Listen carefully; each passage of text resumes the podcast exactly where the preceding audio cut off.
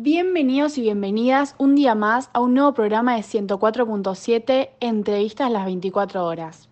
Son las 11 y media de la mañana y ¿sabes qué día es hoy? Hoy es 9 de junio. Un día soleado, un poco de frío pero agradable. Se aguanta. Tenés razón, hoy es 9 de julio y hoy se cumplen 65 años de los fusilamientos en José León Suárez, que pudimos enterarnos sobre ellos gracias al libro de Rodolfo Walsh, Operación Masacre. ¿Te parece empezar a hablar y mantenernos un poco en el tema? Sí, obvio. Rodolfo Jorge Walsh fue un periodista, escritor y traductor argentino. Integró las organizaciones guerrilleras peronistas FAP, las Fuerzas Armadas Peronistas, y Montoneros. Es reconocido por su lucha contra la oligarquía y contra la dictadura cívico-militar argentina y por ser un pionero en la escritura de novelas testimoniales como Operación Masacre, aunque también sobresalió como escritor de ficción. El 24 de marzo de 1977, al cumplirse el primer aniversario del golpe militar, Walsh repartió su última obra, La carta abierta de un escritor a la Junta Militar, en la que denunciaba tanto los crímenes de secuestro y desaparición de personas como las consecuencias de las políticas económicas que produjeron un aumento de la desocupación y la pobreza y destruyeron la industria nacional. Un día después, Walsh fue secuestrado y asesinado. Bueno, ahora vamos a hablar un poco sobre Operación Masacre. Si bien el libro relata los acontecimientos que sacudieron a Argentina a finales de 1956, que en ese momento estábamos en el medio de la dictadura de Aramburu. Lo que pasó es que un grupo de chicos de José León Suárez, cerca de Buenos Aires, por ahí, coinciden en cada uno de ellos para ver una pelea de boxeo por la televisión, un encuentro normal. Bueno, resulta que la policía recibe, recibe un soplo de que se está celebrando una reunión clandestina entre uno de los líderes que era eh, el general Tanco de un intento revolucionario que había estallado en el país días antes y eso fue liderado por el general peronista Juan José Valle. La policía entra en la casa de los protagonistas, los secuestran y los asesinan en un basurero cercano. La masacre dejó cinco muertos, un herido grave y seis sobrevivientes. Juan Carlos Libraga fue el que estuvo herido gravemente y también eh, sobrevivieron Miguel Ángel Guinta, Julio Troxler, Reinaldo Benavides, Norberto Gavino, Horacio Diciano y Rogelio Díaz. Los cinco muertos fueron Vicente Rodríguez, Nicolás Carranza, Francisco Garibotti, Carlos Lizazo y Mario Brión. Esto fue completamente una tragedia.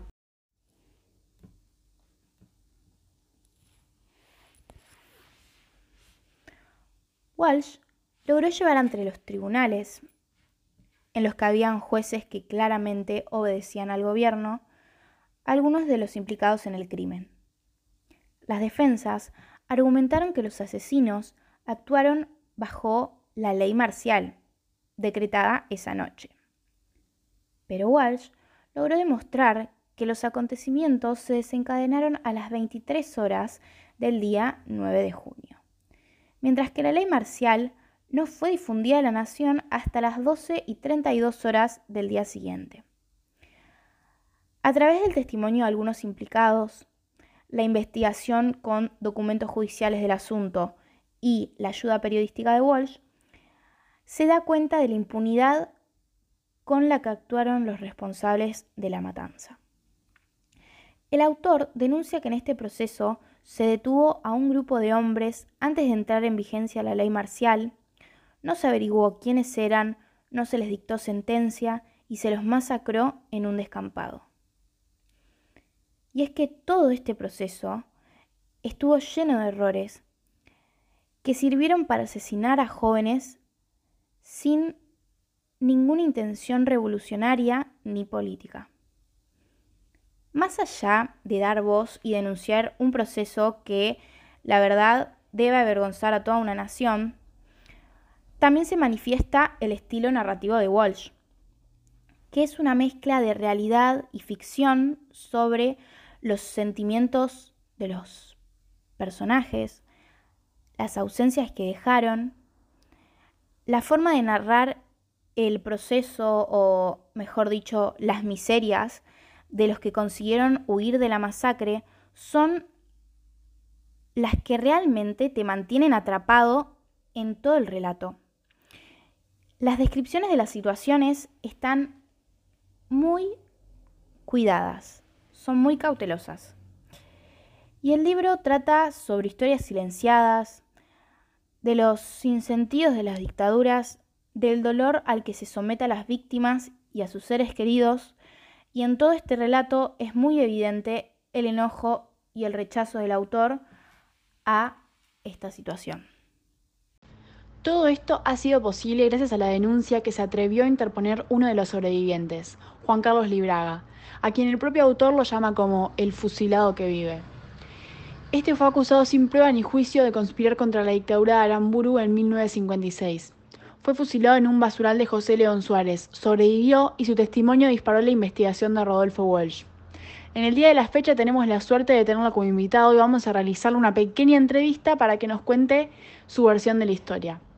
Bueno, primero que nada, buen día y bienvenido al programa. Leímos el libro y tu historia nos pareció durísima. Es increíble. No podíamos creer que sobreviviste a la herida en condiciones tan malas.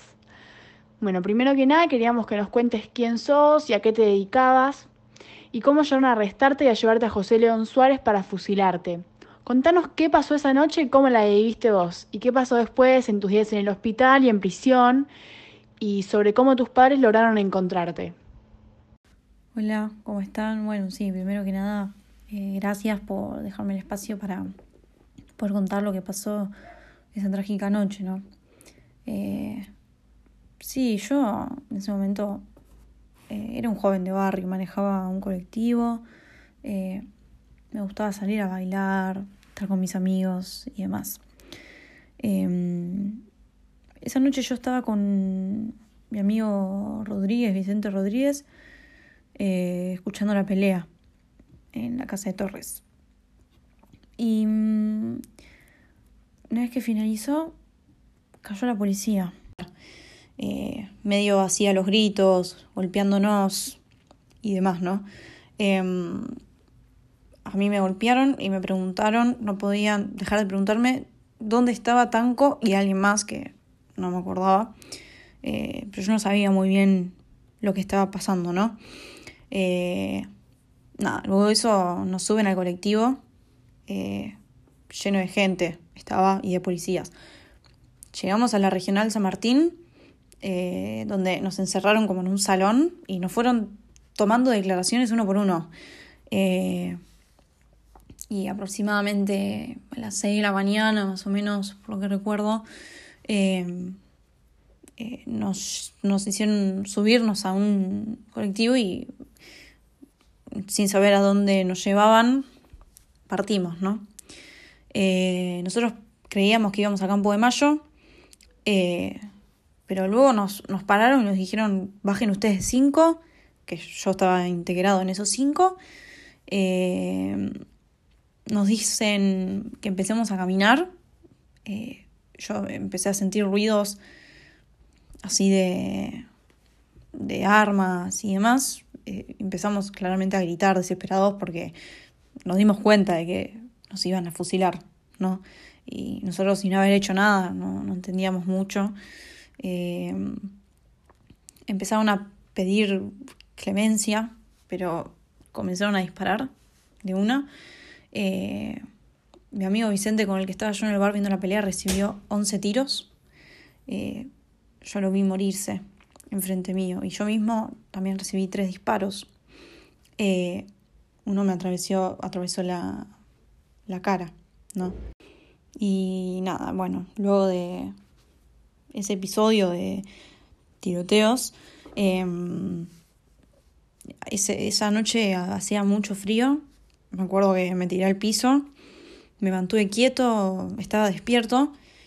Eh, pero no me había levantado hasta que em, se fueran los policías, ¿no? Pues tenía miedo. Em, intenté incorporarme y comencé a caminar hasta llegar a la ruta y mm, seguí hasta llegar a José León Suárez. Eh, allí estaba exhausto y me acuerdo que un policía intentó agarrarme y me llevó en un jeep hacia el hospital más próximo, que era el Policlínico de San Martín, donde eh, me hicieron como las primeras curas.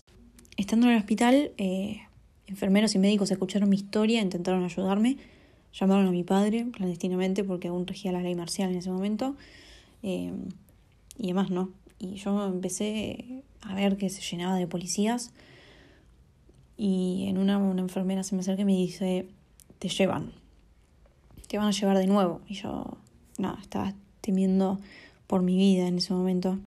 Luego de ahí me llevaron a una cárcel donde estuve como 30, 28 días eh, encerrado, desnudo. Nada, yo en ese momento no pensé que iba a poder sobrevivir, ¿no? Eh, no tenía comida ni nada. Y yo escuchaba gritos los últimos días que estuve ahí, em, que me iban a trasladar a otra cárcel en Olmos. Yo no tenía idea de dónde estaba o si era cierto. Eh, en ese entonces mi familia, mi papá estaba averiguando sobre mí, trataba de ver dónde estaba y demás, pero eh, recibieron como mm, un certificado donde decía que yo estaba muerto, ¿no? Eh, no, yo para llegar a la cárcel de Olmos, eh, estando ahí a la semana recibí la visita de mis padres. Eh, nada, también da la casualidad de que en, eso, en ese lugar me encontré a Miguel Giunta. Se me acercó un día y me dijo que él era uno de los fusilados que había sobrevivido. Eh, y también me informaron que había un abogado que quería escuchar nuestra historia. Entonces nosotros se, se la contamos y fue el mismo abogado que solicitó que nos liberen, dando el recibo que mi padre tenía, ¿no? que era como una prueba de lo que habían hecho. Y finalmente, la noche del 16 de junio de 1956, eh, nos, nos liberaron a Junta y a mí. Lo que pasó tiene que avergonzar al país y esperamos que estas injusticias no vuelvan a pasar nunca más. Y bueno, te deseamos lo mejor y muchísimas gracias Juan Carlos Libraga por acompañarnos hoy y por compartir tu trágica historia en nuestro programa de radio. Esta fue la historia del fusilado que vivió, la cual le contó a Rodolfo Walsh y que lo inspiró al mismo a escribir una novela.